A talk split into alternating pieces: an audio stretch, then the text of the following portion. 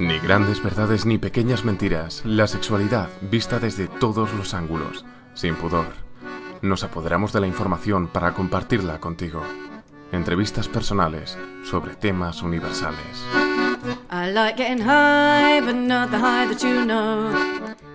Después de hacer la entrevista con Sandra Bravo, mi padre, que escucha todos los episodios del podcast, me dijo, sí, sí, sí, muy interesante, pero si hay hijos, ¿qué? Así que para, pensé que estaría bien hablar con gente que tiene experiencia con esto y eh, que nos cuenten un poco más sobre el poliamor y la crianza. Y tengo nada menos que a mi primo Nacho y también a Susana y Karim. Hola a los tres. Hola. Hola. Hola, ¿qué tal? Pues eh, bueno, para empezar, estaba pensando con hablar sobre el hecho de que con el poliamor se buscan nuevos modelos de relaciones, cuestionamos constructos sociales sobre la pareja, el amor, la familia y si tenemos suerte también el papel que juegan los roles de género en todo esto. Entonces, antes de hablar a, empezar a hablar de la crianza dentro del marco de una relación poliamorosa, creo que sería interesante que nos contarais brevemente un poco las tres eh, y que contextualizarais vuestra manera de vivir el poliamor. Entonces, Karin, tú que eres la que tienes la relación con Nacho y con Susana, me pregunto si te importaría empezar a ti. Vale, empiezo yo. A ver, yo mi relación no es poliamorosa desde siempre, sobre todo la que empecé con Nacho, que fue la primera. Así un poco en el tiempo, yo ahora mismo tengo una relación con Nacho de 13 años. Y al principio empezó como una relación monógama y estuvo así un tiempo. Algunas veces hablábamos de la posibilidad de abrir la relación, pero era como algo teórico y más bien un tema de conversación recurrente en el que fantaseábamos con la idea, pero no parecía como muy serio nunca, ¿no? Nunca llegaba a término. Luego nos fuimos a vivir al extranjero, nos fuimos a vivir a Inglaterra y ahí llevábamos más o menos como unos cuatro años y, y, ahí es cuando decidimos abrir la relación.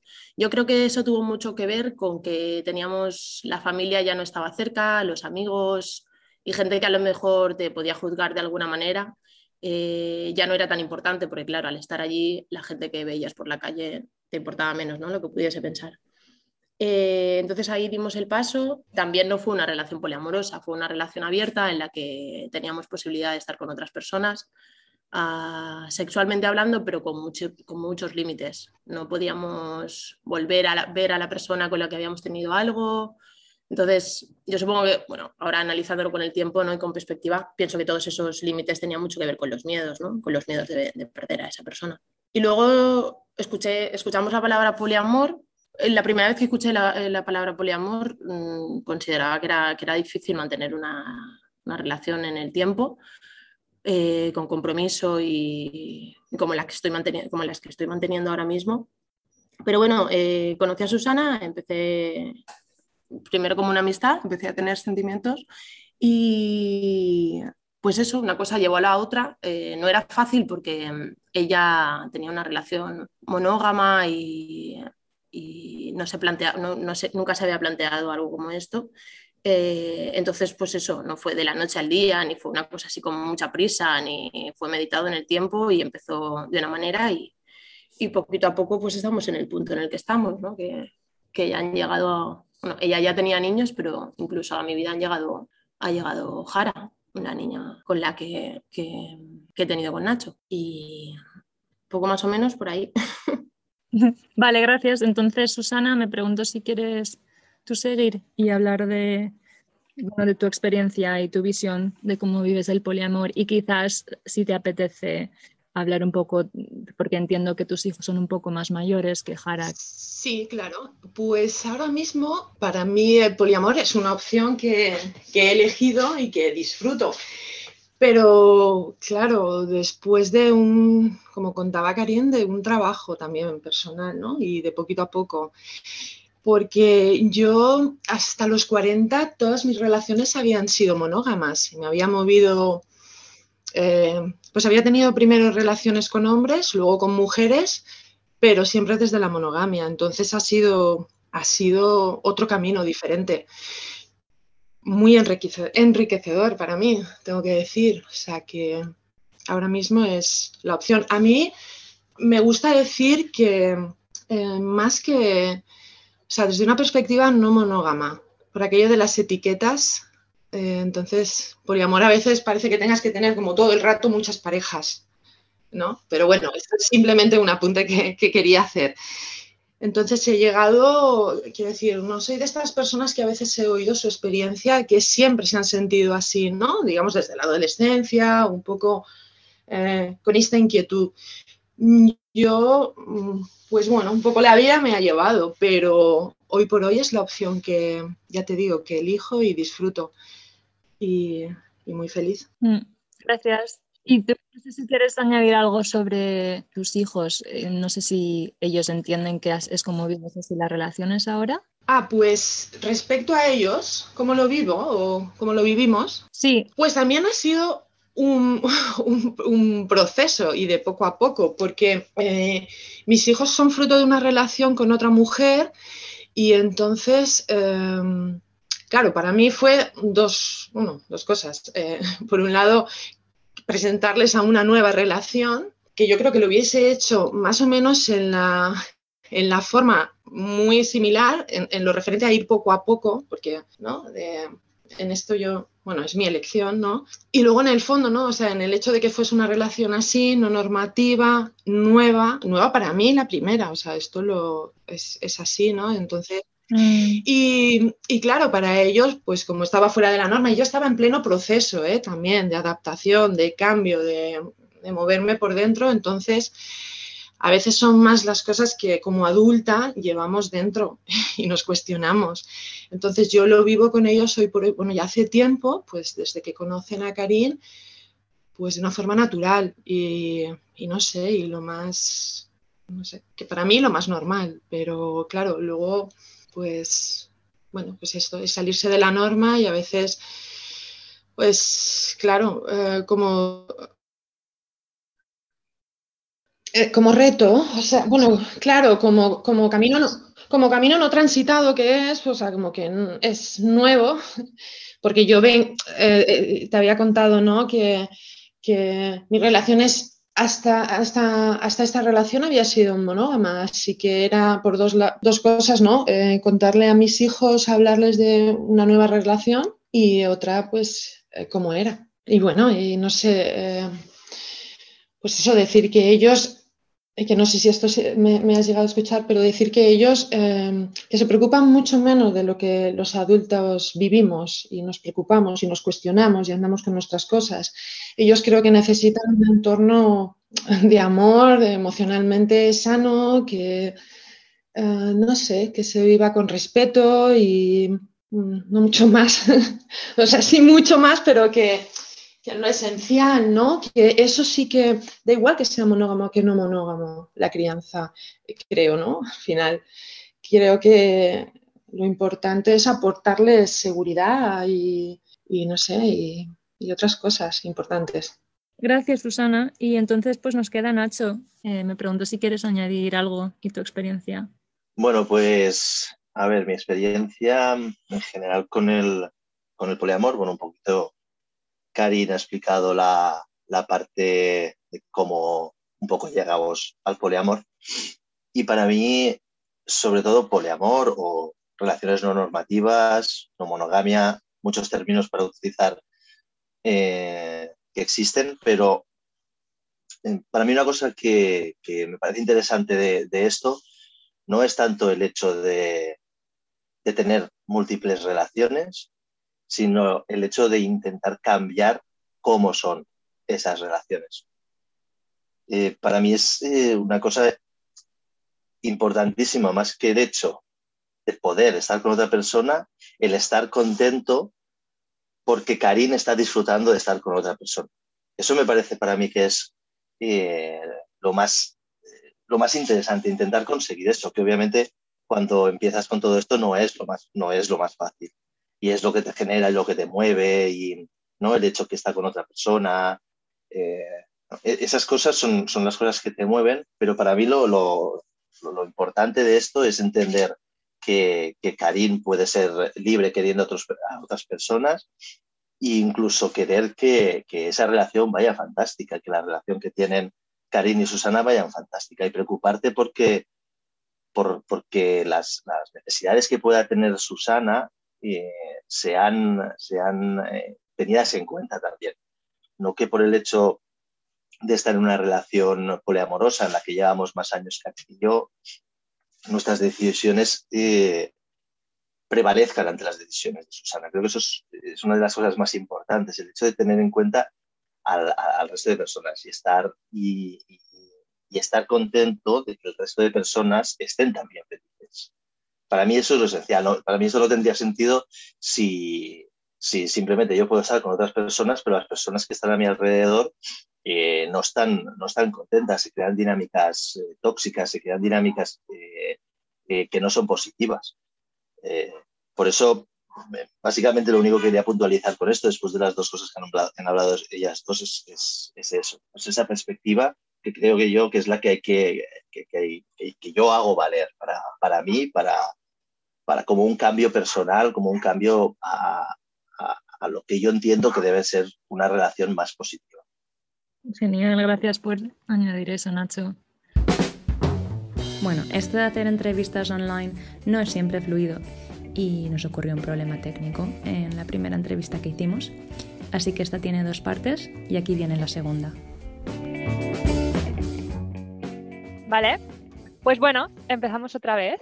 El otro día hicimos como un poco una contextualización de todas vuestras eh, bueno, vuestras experiencias, cómo entrasteis en el poliamor, cómo lo vivís, reflexiones al respecto.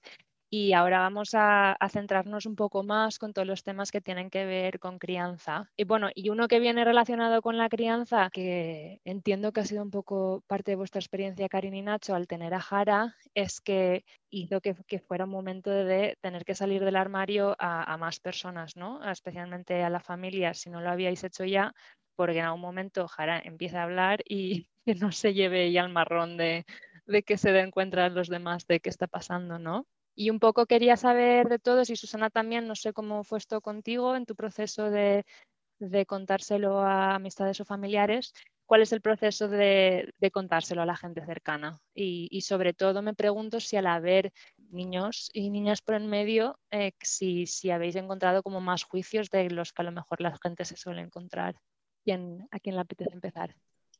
Pues empiezo yo mismo.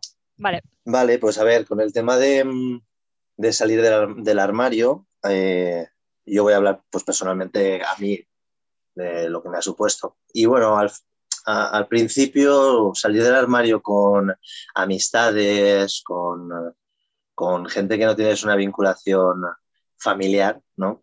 Es, eh, para mí siempre ha sido bastante más sencillo, pero claro, el eh, nivel de juicio que puede tener un hombre mm, cis en este, en este sentido es, eh, es bastante menor quizás que, otro tipo de personas.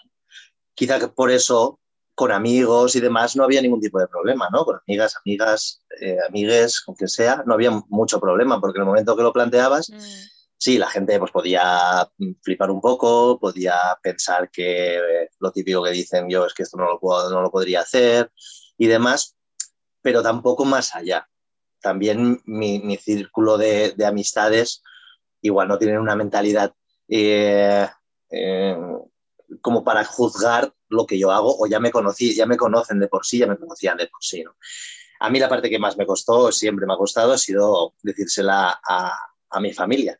Y de hecho no, no lo hice hasta que no ya tenía ya la, prácticamente la necesidad, porque era, pues ya habíamos tenido una hija en común que estaba viviendo y conviviendo en, dos relaciones eh, que tenía su madre y o bien lo decía yo a mi familia o bien lo decía Jara. Y no era plan de, de dejárselo que lo dijera Jara, ¿no? Y que fuera ella la que, la que se comiera mm. eh, las reacciones, las posibles reacciones negativas o los, los posibles juicios que tuviera eh, mi familia. ¿no? Mm. Al primero que se lo dije fue a mi hermano y bueno, la verdad que en el momento que se lo dije, él fue como, bueno, lo entendió perfectamente, vamos, a mí me sorprendió incluso con la normalidad que lo acogió. Y después de decirse a mi hermano, que eso todavía no había nacido Jara, pero ya estaba de camino, dije, pues ya se lo tengo que decir a mis padres. Pues tardé dos años en decírselo. o sea que aún tardé un poquito. Hasta que, bueno, al final se lo dije, eh, una comida y familiar y tal. Y eh, la verdad que ellos eh, en un primer momento pues quedaron un poco ¿no? alucinados porque no podían, pues, imagino que no, no, lo verían, no lo veían venir. Pero bueno, en un primer momento fue como, bueno, pues, pues, pues eso son tus cosas y, eh, y tampoco hacía falta que nos lo dijeras. Mm. Yo les dije, bueno, pero es que es mejor que lo sepáis porque por mi, por mi parte es interesante que sepáis cómo vivo, ¿no? O cómo vivimos, o cómo vive Jara, ¿no? Sobre todo esa parte también importante, ¿no? Cómo vive Jara. Y ellos, bueno, al principio se quedaron un poco en shock, un poco que no sabían muy bien cómo tal, pero en la misma comida ya empezamos a, empezaron un poquito con las bromas de, hay los osos amorosos estos, hay los no sé qué. Eh, quitándole también un poco de hierro al asunto. También estaba mi hermano en la comida que también le quitaba hierro al asunto y la verdad que, que bueno, fue por ahí. Después, obviamente, desde ese momento yo ya intento normalizarlo lo máximo posible. Yo tengo que decir que Jara está en casa de Susana, pues lo digo así. Si tengo que decir que Jara está con los tetes, pues lo digo así. Y por parte de, de mis padres, tanto mi padre como mi madre, pues lo acogen con una cierta normalidad. Tampoco son algo que, que vayamos a estar hablando y comentando en cada momento, pero sí que es verdad que cada vez se coge con más, con más normalidad y, eso a mí al final me da mucho, me da mucha tranquilidad, porque al final ahora mismo ya me da absolutamente igual quién eh, pueda enterarse. Si ya los juicios eh, negativos que pudiesen eh, ejercer mis padres en respecto a esto, o mi familia más cercana, pues si ellos no lo han, no me están juzgando y me están diciendo que, que viva por mi cuenta como, como a nosotros nos haga feliz, pues para mí es, es la parte más, eh, la parte que podría ser más complicada. A partir de ahí, bueno, otra, otra cosa que realmente con el negocio que gestionamos, que es un restaurante y que está, es un negocio de cara al público, también es un poquito mm. complicado si sales totalmente del armario o no, de la, por, porque no sabes de qué forma te puede, te puede influir en, en el negocio. Que a lo mejor es todo lo contrario y, a, lo que pensamos en general, incluso te viene mejor, o no, o te va, o a la gente te juzga y deja de ir, o directamente a la gente le da absolutamente igual y continúan haciendo lo mismo que harían, tanto si la gente lo sabe como si no lo sabe, qué tipo de relación mantenemos. Mm. Eh, pero bueno, en ese caso sí que es un poquito que no sabes muy bien cómo, cómo hacerlo de cara al público en general, porque igual no están y no van a entender esta situación y puede afectar de alguna forma sus juicios a nuestro medio de vida. Sí. Bueno, qué bien, ¿no? Qué suerte que tuvieras ese contexto familiar que se haya cogido bastante tranquilamente. Me preguntó Karin eh, cómo ha sido para ti, si tú tuviste un proceso parecido a Nacho de solo contárselo a la familia una vez Jara venía de camino o ya había salido la conversación. Pues en mi caso, yo cuando era adolescente tenía relaciones con mujeres, entonces para mí ya salí del armario en aquel momento. Yo lo comparo con aquello porque creo que tiene mucho que ver, porque al final es, pues eso, algo que haces que se sale de la norma y que, mm. y que hay miedos personales y luego pues que la sociedad hoy en día, la homosexualidad, yo pienso que, que ha avanzado muchísimo en ese aspecto, pero con, con el poliamor yo creo que todavía hay mucho camino por hacer. Entonces, pues en casa... Eh, mi madre ha reaccionado un poco igual, me recuerda mucho, porque cuando yo se lo dije a mi madre, cuando decidí decírselo, ella me dijo, bueno, hija, si yo más o menos no te creas que ya lo veía, ¿no? Pues eso, que, son nuestras madres y al final nos conocen y ella ya, ya lo estaba viendo, ¿no? Pero siempre lo ha entendido de puertas para adentro, ¿no? Luego me decía, sí, pero como una vez hizo un intento de comentar que, iba a hablar de, mi relación poliamorosa con la familia así un poco más extensa y mi madre, vamos, se pilló un cabreo interesante. Mm. Incluso ahora, ¿no? Que para hacer esto mi madre se ha quedado con Jara y entonces mm. ella me preguntó qué, qué estaba haciendo y tal y tampoco le dije ni mucha explicación, pero ella ya juzgó y empezó a decir, bueno, pues no te pongas a hacer mítines sobre, sobre lo cómo vivís, porque me parece muy fuerte, no sé qué les contar. Y ella sola se va dando cuerda, no sabe muy bien qué estoy haciendo, mm pero, pero le cuesta mucho saber que esto se pueda, se pueda conocer o no sé, supongo que son miedos también de ella, porque luego en el día a día con ella es muy fácil. Mm. Mi madre lo entiende perfectamente, de hecho conoce a Susana también, por supuesto conoce a Nacho y la última comida que tuvimos, que estuvimos con Susana y con sus hijos, mi madre la trata con mucho cariño, vamos, no paro de hablar en toda la comida. y es mucho más fácil luego. Al principio parece como más mundo, pero luego poco a poco y, con, el, con el compartir, sobre todo con el compartir yo creo que es importante, pues al final nos tratamos como personas que es lo que somos. Mm. Y, y, luego un poco lo que decía Nacho, ¿no? Pues en el negocio a veces tienes tus, tus propios miedos. Yo hay veces que me siento como más valiente, ¿no? Por lo que sea, a nivel personal estoy más valiente, entonces me atrevo a hacer más cosas y a exponerme más. Mm. Y hay otras veces que estoy como más para adentro y no, y no me lo pide el cuerpo y, y no lo hago. Mm. Mm. ¿Y tú, Susana? ¿Cómo, ¿Cómo, fue para ti? Pues para mí coincido con Karim en que estuve también en un armario eh, por un tiempo y la verdad es que es un sitio bastante incómodo, bastante... Suelen ser lugares muy, pues eso, donde no se está bien. Entonces sí que tenía claro que no, que no quería volver a otro. Pero es verdad que cuesta más con la familia y ha sido más fácil con, pues, con amistades, claro. La gente que me conoce, pues yo lo comparto, bueno, hasta donde, hasta donde necesito, ¿no? Pero bueno, como, como algo íntimo mío, pues con quien considero. Y con la familia sí que coincido, ¿no? Con, con Nacho y con Karina en que cuesta, de hecho, mm, yo creo que es por un, pues hay un salto generacional ahí que, bueno, pues los amigos te conocen, te lo entienden, quiero decir, te mueves, al final, no sé, hablando muchas veces el mismo lenguaje. Y, pero en el caso de mi madre, por ejemplo, claro, le sorprendió y fue como, no entiendo, no, no entiendo nada, no te entiendo, ¿sabes? Eh, ¿De dónde has salido? Ahora, ahora con estas, ¿no? Entonces, bueno, a mí me da un poquito, o sea, es algo que tengo que decir que, claro, que lo vives pues con cierta penita, ¿no? Porque, pero bueno, permitiendo que haya un camino también por su parte, yo no, yo lo entiendo, que, que cueste, mm. que sea, pues personas que te tienen que conocer muy bien porque es la familia, pero a veces no es así y, y te tienen que entender, pero a veces tampoco es así o por muchas circunstancias, igual también por habilidades emocionales, y, pero vamos, que yo, por lo menos contarlo y saber, ¿no? O sea, esto de esconder, nada que esconder. Y luego, pues permitir los tiempos a todo el mundo para que vayan viendo y pasa que muchas veces, pues igual con personas que te juzgan o que no lo aprueban, yo siento que comparto menos mm. y que nos perdemos pues parte de la vida, pero no sé, eh, entiendo que, que bueno, que quien lo ve como extraño, pues que necesita también su tiempo y su proceso, no mm. sé, respetándolo. Mm. Mm.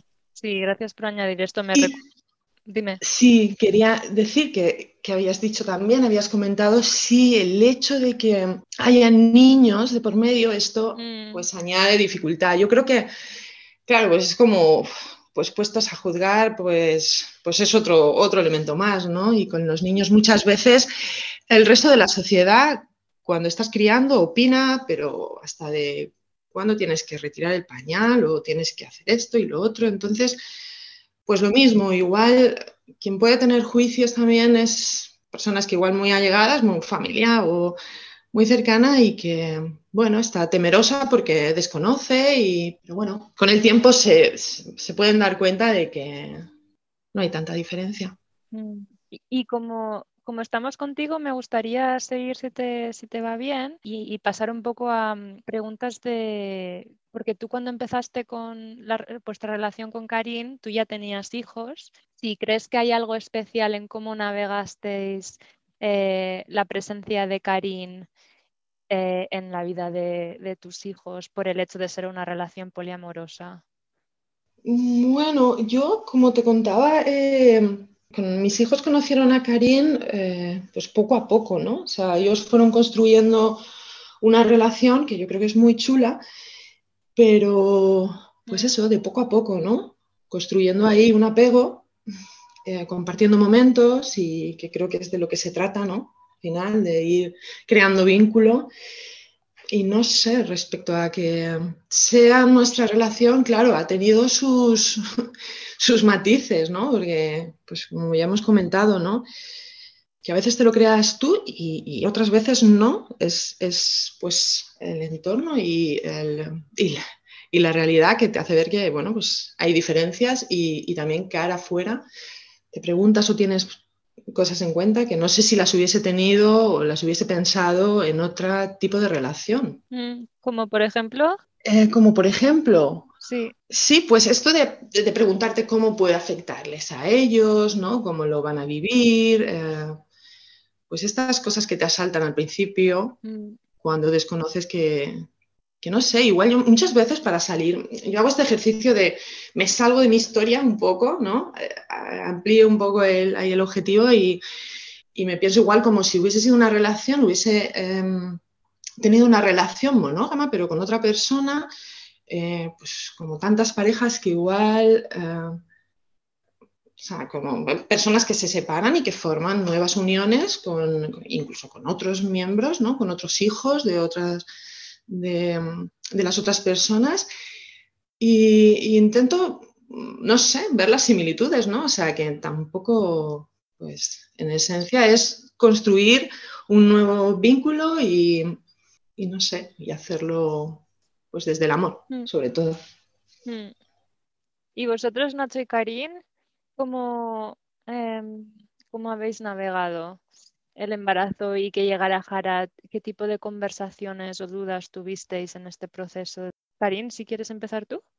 Cuando te enteraste que estabas embarazada de Jara, ¿cómo surgieron preguntas específicas alrededor de cómo vamos a criar a, Jara em, en cuanto a cómo vamos a gestionar con quién está y cuándo, em, cómo relacionamos los tiempos familiares, etcétera? En el contexto de tener una relación poliamorosa? La verdad es que yo creo que las, las preguntas fueron incluso antes de, de, que Jara llegase, ¿no? Fue incluso en la, en la mm. decisión de, de, quedarme embarazada. Eh, fueron antes por eso, porque yo ya tenía una relación con Susana, ¿no? Nacho y yo no partíamos de una relación monógama y, y siempre Jara ya se pensó, se pensó de esta manera, ¿no? Ya, ya estaba, nuestra relación ya estaba así. Entonces, no sé, empecemos, bueno, empezamos porque, porque Nacho y yo, hablándolo, yo fui madre con 36 años, o sea que hablarlo lo hemos hablado mucho y pensarlo también, pero bueno, al final llegó la decisión de, que fuese un sí. Y claro, luego había, yo lo, se lo fui comentando a Susana, pero con Susana estaba casi a los inicios de la relación. Entonces, ella ya tenía dos nanos bueno, luego, luego que comenté ella, pero vamos, yo pienso que ella no, entraba dentro de su, de su esquema, que llegase otra personita. Y, entonces, pues claro, ahí hubo un, trabajo por parte de ella, sobre todo, de, encajar una situación como esa, ¿no? Pero bueno, eh, no sé por qué todavía, pero no salió corriendo. Y entonces, la crianza yo la he vivido muy compartida muy compartida porque, claro, yo el primer año, sobre todo, no sé si porque le di el pecho, si porque yo la he vivido así o porque realmente la naturaleza lo manda un poco, pero yo sí me he sentido muy bolita, ¿no? Con, con Jara. He sido, pues eso, desde todo el día en el pecho, hacer colecho. Entonces, eh, Nacho trabajaba, trabajaba bastante, porque además coincidió que nosotros eh, teníamos la apertura del negocio, entonces básicamente trabajaba muchísimo. Y yo tenía el tiempo, pero claro, era el tiempo con Jara, o sea, yo compartía con Susana y compartía con Nacho, pero siempre era con Jara. Y ahí, claro, ahí ha habido trabajo por mm. parte de todos, ¿no? Nacho y yo sí que lo teníamos más claro y lo, y lo pensamos así, pero mi relación con Susana cambió bastante, porque, mm. pues eso, ya era yo con otra personita. Pero bueno, yo creo que, al final ha salido muy bien porque pienso que Susana se enamoró de Jara desde el minuto uno. y entonces eso ha, facilitado mucho, ¿no? Al final yo creo que es una niña que se ha criado en mucho amor. Nuestra red es más grande, a lo mejor que, otras, o por lo menos, bueno, tampoco, tampoco sé qué decir, ¿no? Porque hay familias también muy extensas, pero desde luego hay, hay una red de, de mucho cuidado, mucho cariño y por supuesto con los hijos de Susana también. O sea, yo, por lo que comentaba antes Susana de, cómo lo vivimos, yo entre que no era madre y que no me gusta meterme mucho en los espacios de, otras personas, yo he aprendido mucho de cómo ella lo hacía. La he visto mucho cómo educaba y siempre lo he hecho más desde la observación, porque mm, además Susana no tiene una forma de educar nada autoritaria, entonces a mí me ha hecho aprender mucho. Y eso y respetando, respetando como ella lo hacía y, posicionándome de otra manera, no, no, como progenitora y ahí en plan tengo yo que educar, pero evidentemente compartir con, con personas y sobre todo con niños es educar al final, ¿no? Mm. Y un poco esto. Mm. Porque, claro, me pregunto cómo navegáis el, em, el hecho de que Jara es la hija vuestra de Karin y Nacho, pero evidentemente Susana está criando cuando Jara también está con ella y que si habéis hablado como específicamente qué poder de decisión tiene cada persona o hasta dónde llega o no, si es algo que está simplemente fluyendo más orgánicamente y mientras va saliendo el proceso y mientras Jara va creciendo, o si habéis aclarado qué cosas tiene Susana poder de decisión o no, por ejemplo. Yo creo que ahí hay algo muy curioso, que es que Jara, claro, eh, empieza ahora a hablar y ella siempre ha tenido claro, pues mami, papi, y a Susana al principio le llamaba mucho mami, mm. y ella siempre se, se, ponía así como seria de, de, rectificarla y decirle que ella era Susana, ¿no? Mm. Y yo creo que eso, la verdad es que no sé si porque Jara lo hacía porque pues estaba compartiendo con las dos y en cierta manera igual le parecía que era como su madre también, o simplemente porque los chicos, eh, los hijos de Susana, a ella la llaman mami, entonces Jara pues igual pensaba que era su nombre, ¿no? Entonces, sí, hay algo curioso ahí. Pero bueno, hoy, en día Jara tiene claro que es su nana, así la llama ella. Y luego yo creo que es más orgánico que todo eso. No sé, eh, a lo mejor hay una parte más que, que Susana dice, ¿no? Como que ella sabe que Nacho y yo tenemos la, como la responsabilidad de educarla y las decisiones importantes las tomamos nosotros y tal, ¿no? Pero yo creo que al final es, todo nos influye, ¿no? Yo creo que hasta la opinión de mi madre o de una amiga o de... Mm. Todo nos influye como no me va a influir la, la opinión de, de, una de mis parejas, ¿no? Entonces al final yo lo que decido pues es un poco escuchando a, a mi familia y pensando que es lo, al final mi criterio, ¿no? Y un poco puesta en común, no sé, si quieres, pues igual en ciertas cosas Nacho y yo tenemos más, más voz, pero vamos, yo creo que es mucho más orgánico que, que ponerle, no que encorsetar de qué manera lo estamos haciendo. Yo al menos lo vivo así. Y tú, Nacho, en cuanto a esta pregunta y también si, si quieres comentar un poco cómo viviste tú en la llegada de Jara. Imagino que era Jara y, y Karim o ninguna de las dos y estabas tú solo. Pues, pues sí, exactamente, era un poquito así. Entonces era como, yo recuerdo al principio hablar varias, varias cosas antes de que llegara Jara al mundo. Una era qué nivel de, de, implicación tendría Susana, ¿no? Yo hablo ahora un poquito de, de, qué es lo que nos podíamos llegar a plantear, ¿no? Que me, podía yo llegar a plantear. ¿Qué nivel de implicación podría tener Susana y qué capacidad de, de decisión podría tener Susana en, eh, en cualquier, eh, pues en cualquier aspecto eh, vital de, de, Jara. Sí que estaba bastante claro que la hija como tal eh, y los que estábamos tomando la decisión éramos Karin y yo en ser eh, padres, madres, pero Susana estaba también ahí. Yo sí que, que, también había otra parte que tenía, que tenía, era ese miedo por mi parte, ¿no? porque al final cuando te estás trabajando pues eso, pues los celos, la separación, el duelo, ¿no? De esa pérdida de tiempo compartido con una relación monógama o una relación abierta que todavía no es poliamorosa, te lo estás mm. trabajando en base a tu, a tu igual, ¿no? Pero claro, cuando iba, a llegar Jara al, al, mundo era rollo, claro, entonces ahora sí, si tú te vas, ¿no, Karim? ¿Qué pasa? ¿Y por qué te tienes que llevar a Jara? ¿No? Si yo también quiero estar con Jara, ¿no? Que es mi hija y también quiero compartir mucho tiempo con ella. Obviamente nosotros, nosotros tomamos la decisión, eh, sobre todo eh, más, más en ese aspecto, ¿no? ¿Qué tipo de crianza íbamos a hacer con la niña en cuanto a la alimentación y demás? Entonces, pues bueno, iba a estar muy vinculado a, a madre-hija, ¿no? Entendiendo que, que, al final somos mamíferos y que, que, el bebé muchas veces tiene una, a, a la hora de, los primeros meses de vida, incluso años, tiene una, una vinculación muy potente con, con la madre, ¿no?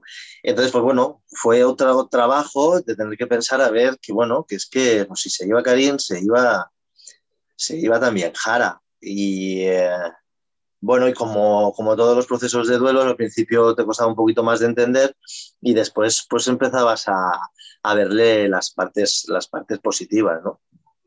Bueno, mm. Mm, eso sobre todo en cuanto a la parte de la, de la separación. ¿no?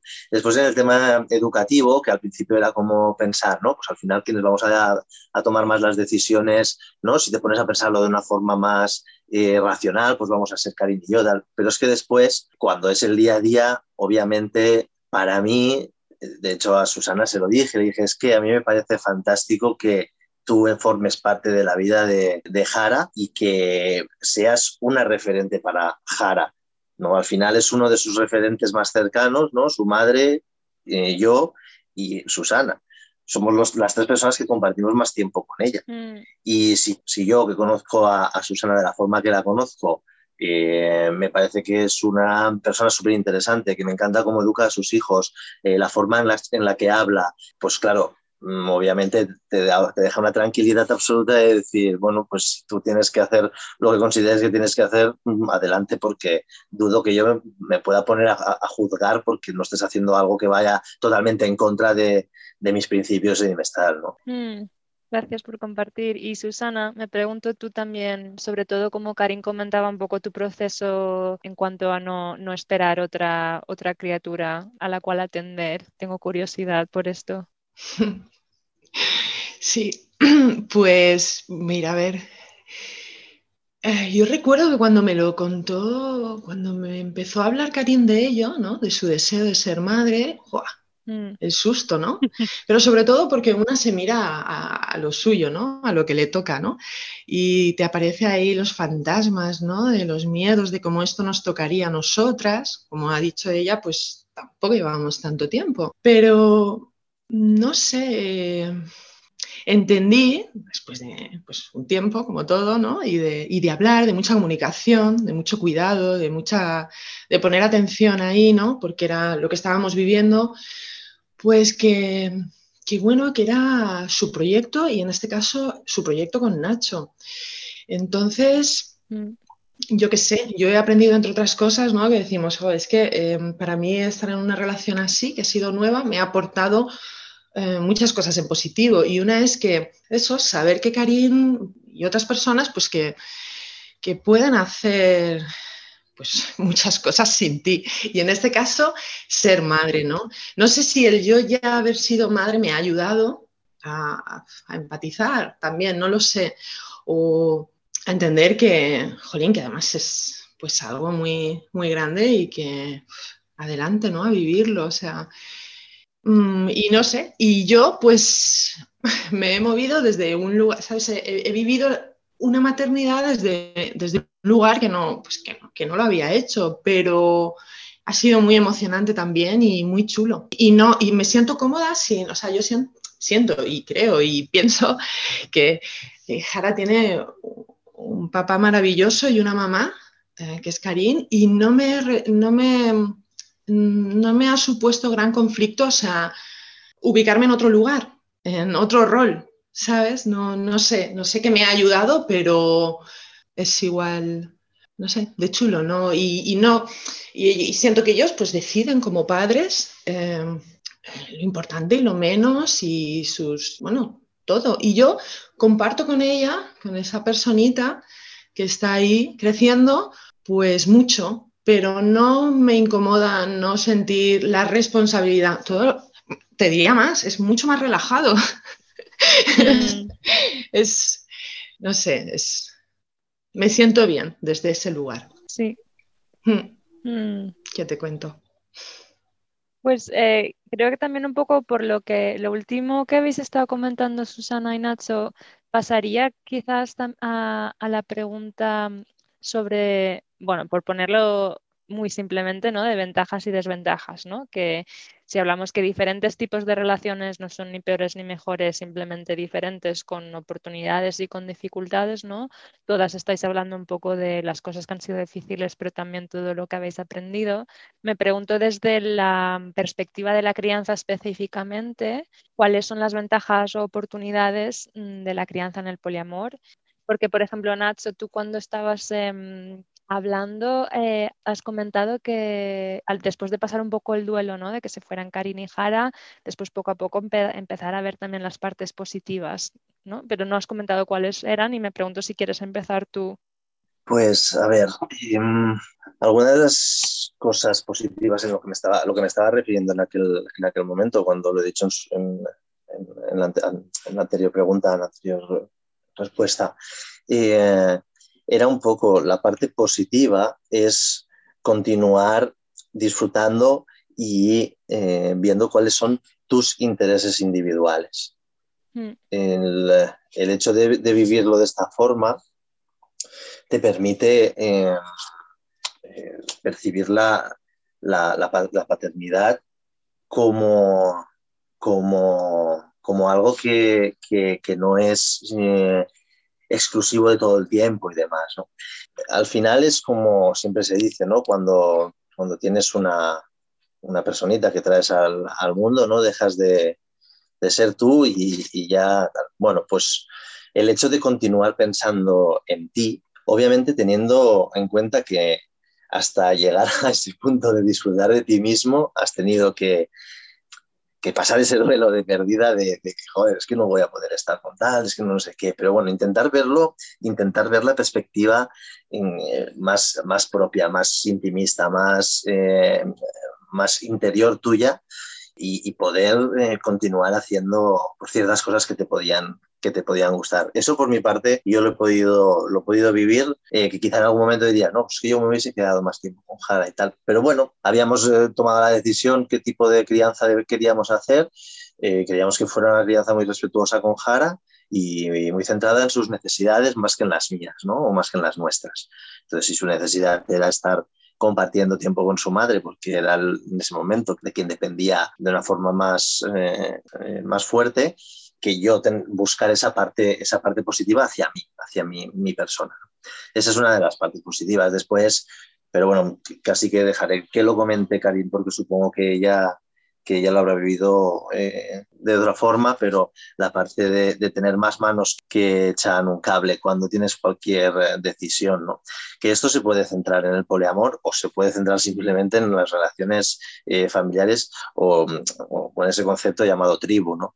no está exclusivamente centrado en el poliamor, sino el, alejarnos de esa forma de, de esa, mm. de esa estructura familiar cada vez más eh, reduccionista que se está creando en la sociedad, en la que cada vez hay menos personas encargadas de la crianza de los, de, los infantes. ¿no? Y entonces es como todo lo que hay alrededor de esa personita nos ayuda. El, hecho de tener más manos para ayudar en la crianza, porque hay que tener claro que la crianza hay momentos que son agotadores. Entonces, eh, tiene momentos fantásticos, pero tiene momentos agotadores. Si tienes personas a tu alrededor que, que te están apoyando, pues imagino que, es, eh, bueno, imagino no, es así, mucho más sencillo. Mm, y Karim, ¿quieres añadir tu experiencia como sugería Nacho? Pues, a ver, mi, experiencia ha sido esa, que siempre se habla de la mamitis que, tienen los, bebés hacia, hacia las madres, ¿no? Y vamos, yo tuve hijitis, pero, pero a tope. Yo mm, era, no sé si llamarlo necesidad, pero vamos, eh, necesitaba a mí y yo la necesitaba a ella. Era un vínculo muy fuerte. Em, supongo que cada, que cada madre y cada, cada, familia lo vivirá de una manera, pero desde luego a mí sí me, sí me, vamos, me llegó muy dentro. Entonces, el primer año, la verdad es que nosotros marcamos mucho los roles, los roles de género, eh, que era un, punto que a lo mejor no hemos tocado y es interesante. Yo dejé de trabajar, de hecho dejé de trabajar, luego a los seis meses empecé a trabajar algunas horas y tal, pero vamos, he trabajado muy poquito hasta que Jara ha cumplido un año y medio. Entonces, yo me he ocupado totalmente de la crianza y, y Nacho sobre todo de trabajar. Entonces, claro, ahí también... Eh, también pues eso, como que hay momentos que te vuelves un poco del revés y dices, madre mía, estoy intentando romper a veces con, esquemas que nos marcan y los vuelves a repetir, pero vamos, del libro. Mm. Y claro, yo al, vivir como vivo, pues he tenido más ayuda, por supuesto. Si, si yo me iba a casa de Susana, pues ella, ella ha colaborado muchísimo, ¿no? También. En cuanto a la crianza, eso, ahora sí que siento, ahora el año y medio que yo ya he empezado a trabajar, ya estoy casi incorporada completamente y Jara ya es más mayor, está igual de a gusto con, su padre que conmigo o incluso diría con Susana. Entonces, ahora sí siento que es, que es mucho más compartida y, que podemos volver a, romper un poco esos esquemas, ¿no?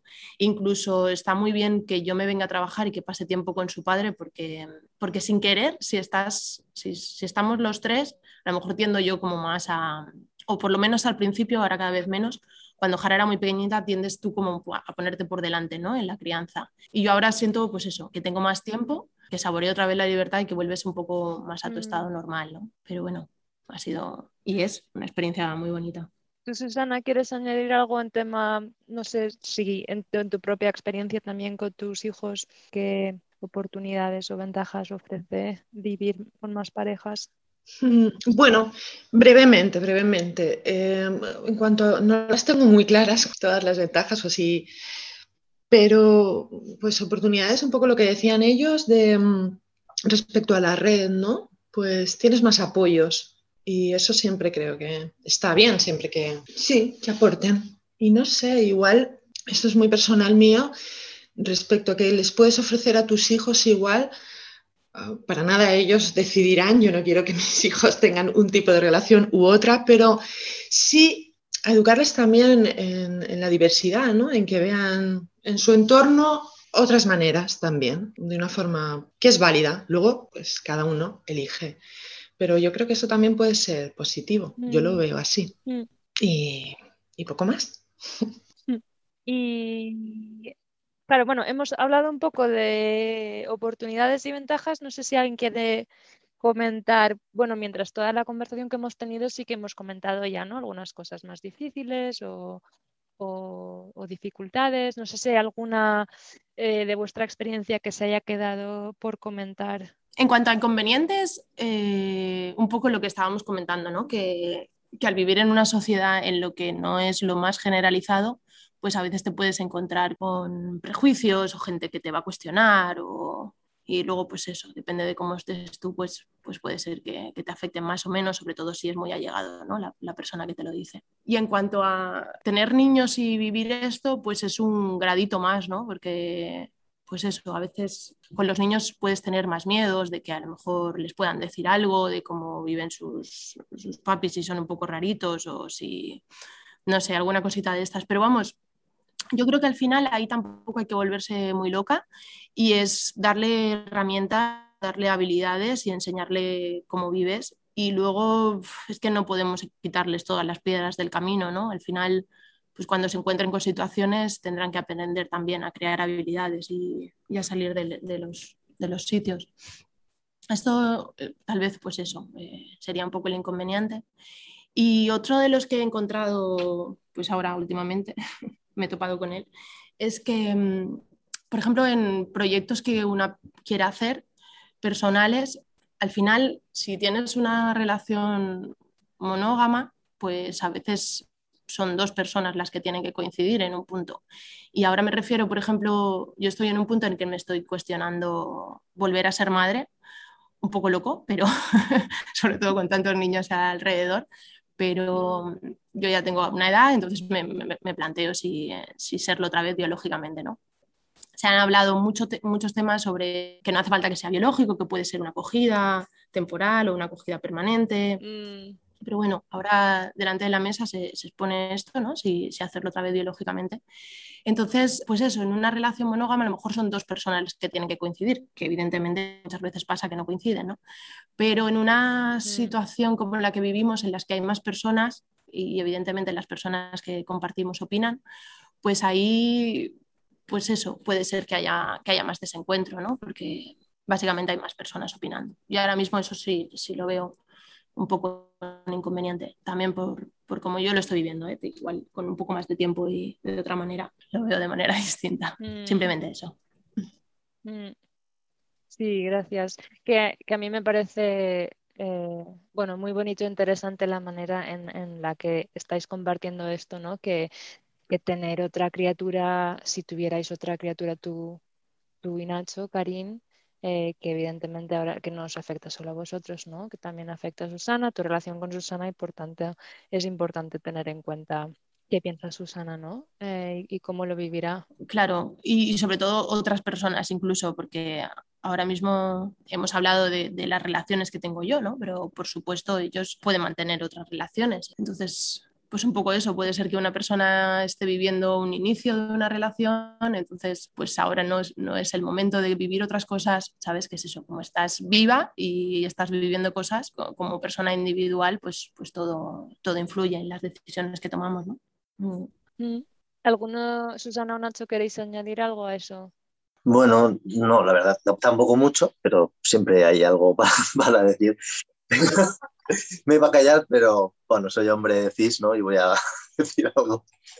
Y eh, pues nada, en este aspecto, ¿no? Sobre todo es eh, el hecho de tener a, a otras personas alrededor y lo complicado que puede llegar a ser. Todo esto no es un camino, no es un camino de rosas y se generan dificultades y planteamientos eh, de forma quizás muy continua. ¿no?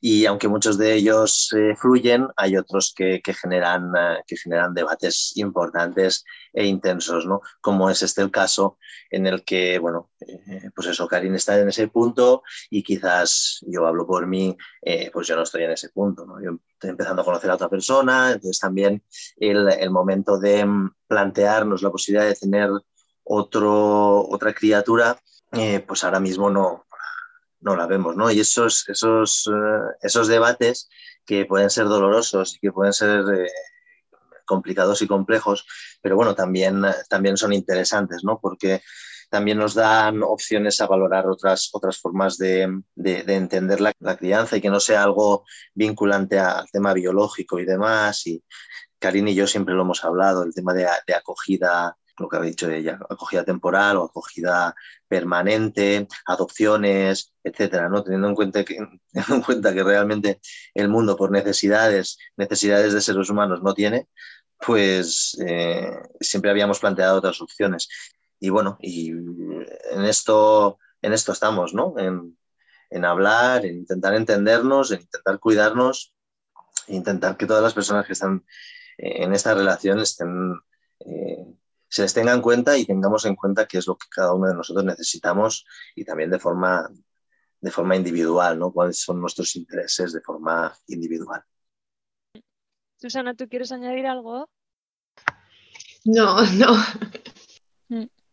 Mm, pues bueno, ya llevamos un buen rato, así que yo empezaría, acabaría y acabaría creo que preguntando si, se ha quedado algo por decir de todos los temas que, hemos ido tocando, algún apunte o comentario final que, quisierais hacer cada una. Yo quería comentar una cosa que es el tema del, del, rol de padre eh, ah, en, eh, en, todo esto, ¿no? Bueno, el, el poliamor, bueno, esto del rol de padres nos lo podemos plantear en cualquier tipo de relación, no tiene que ser exclusivamente en una relación poliamorosa, ¿no?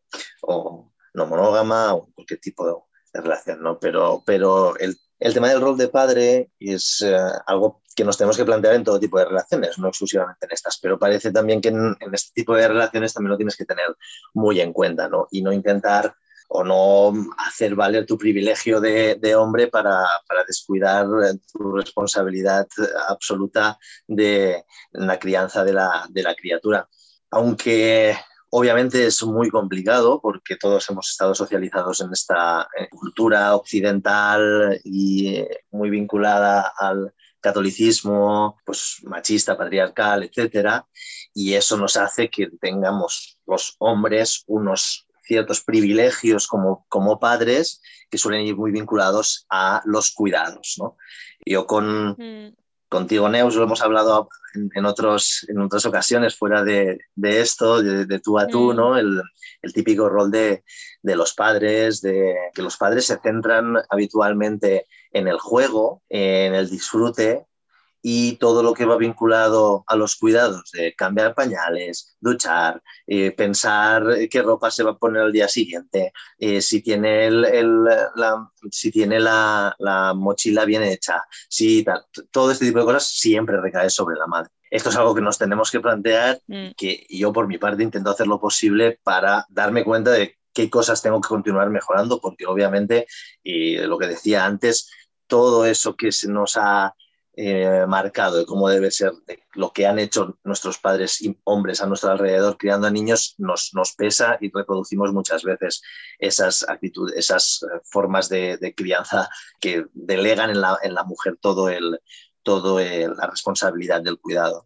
Y eso, simplemente que era una de las cosas que quería, que quería comentar que creo que había que tener, que hay que valorar, no exclusivamente en este tipo de relaciones, en todo tipo de relaciones, en el momento que hay una crianza eh, y que hay un hombre de por medio. Mm, gracias, Nacho.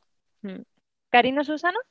A ver, yo simplemente comentar que mm, yo creo que queda como claro, ¿no? Después de toda la conversación que hemos tenido, que si que el poliamor así visto como para, para tener más relaciones o tener más sexo, tener más, pues si te metes en esto para eso, yo creo que, que, a veces no sé si se cumplen con las expectativas. ¿no? Yo lo vivo personalmente y más con, con, crianza de por medio como un trabajo personal.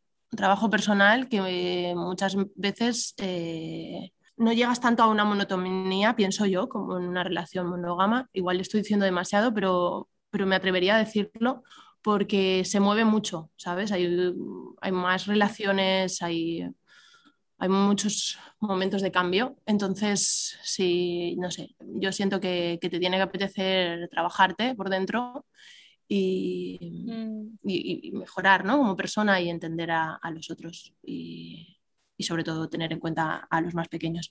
Mm. ¿Y Susana, tú?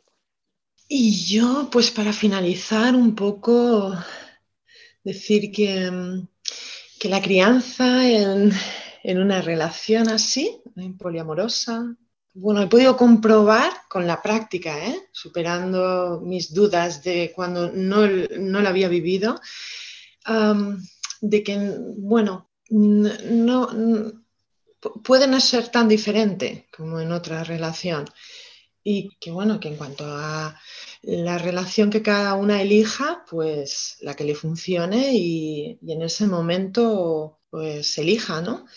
Pero que al final pues bueno, a la hora de, criar no es tan importante para lo, pensando en los niños, en que em, con quién estén su madre, su, sus madres o sus padres, ¿no? sino que hay otra serie de asuntos pues igual más, más esenciales a tener en cuenta. No sé, igual así para acabar. Igual hemos repetido algo, pero bueno, y agradecerte la oportunidad.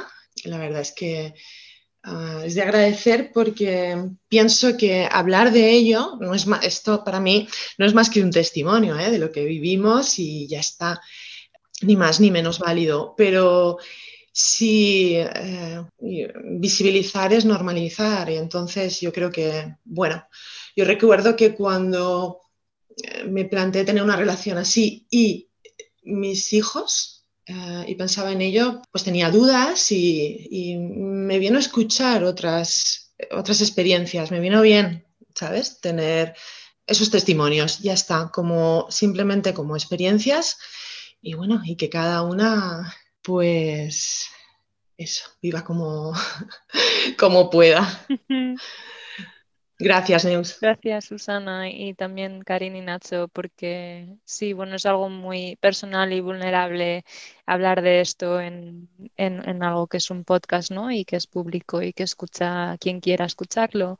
Y os agradezco mucho la sinceridad y, la honestidad y la abertura a hablar de ello. Un placer. Muchas gracias a tu, Neus. Síguenos también en nuestras redes sociales. Tenemos muchas más cosas que enseñarte. I like getting high, but not the high that you know. Climb up the mountain, feel touch of that snow. And I like getting down, get down to the valley below. Get my feet in the water, feel that flow. And I get off it all the time, on all the different colours are green. Get off my rocks on the rocks, pink, brown, and cream. And I get rushes when I run, arms out, silly fun, I wanna make a me scream. Pebbled or stone, oh, nature does it for me. I like getting high, but not the high that you know. Climb up that mountain, feel touch of that snow. And I like getting down, get down to the valley below. Get my feet in the water, feel that flow. And I get off it all the time on all the different colours of green. Get off my rocks on the rocks, pink, brown, and cream. And I get rushes when I run, arms out, silly fun, and I make a me scream. Pebbled or stoned, old nature does it for me. And it gives me shivers in my bones when the leaves leave home in the trees. Each one a melody come dancing down, swells in the breeze like memories. And I get an adrenaline hit when I'm topping the trees, or the little twiggy branches holding me. And I'm high on being high, getting off on feeling free, cause nature does it for me, does it for me, does it for me. Oh. I like getting high, but not the high that you know. Climb up a mountain, feel touch of that snow. And I like getting down, get down to the valley below. Get my feet in the water, feel that flow. And I get off it all the time, and all the different colours of green. Get off my rocks on the rocks, pink, brown, and cream. And I get rushes when I run, arms out, silly fun, I wanna make a me scream. Pebbled or stoned, how nature does it for me. And when I wanna come down, I dig my fingers in the deep cool earth. And when I wanna come down, I dig my fingers in the deep cool earth. And when I wanna come down, I dig my fingers in the deep cool earth. And when I wanna come down, down, down, down, I like it higher. I like it higher. I like it higher.